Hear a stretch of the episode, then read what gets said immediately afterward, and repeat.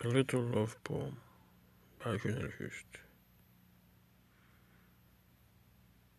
If it weren't for the sparkle in your eyes, love would not be love.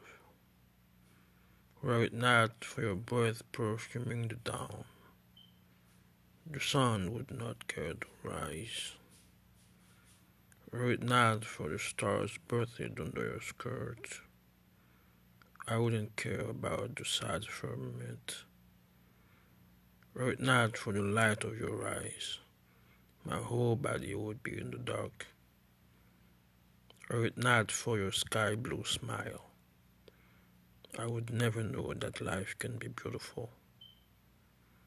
If I hadn't crossed your path, I would still be asking my way home.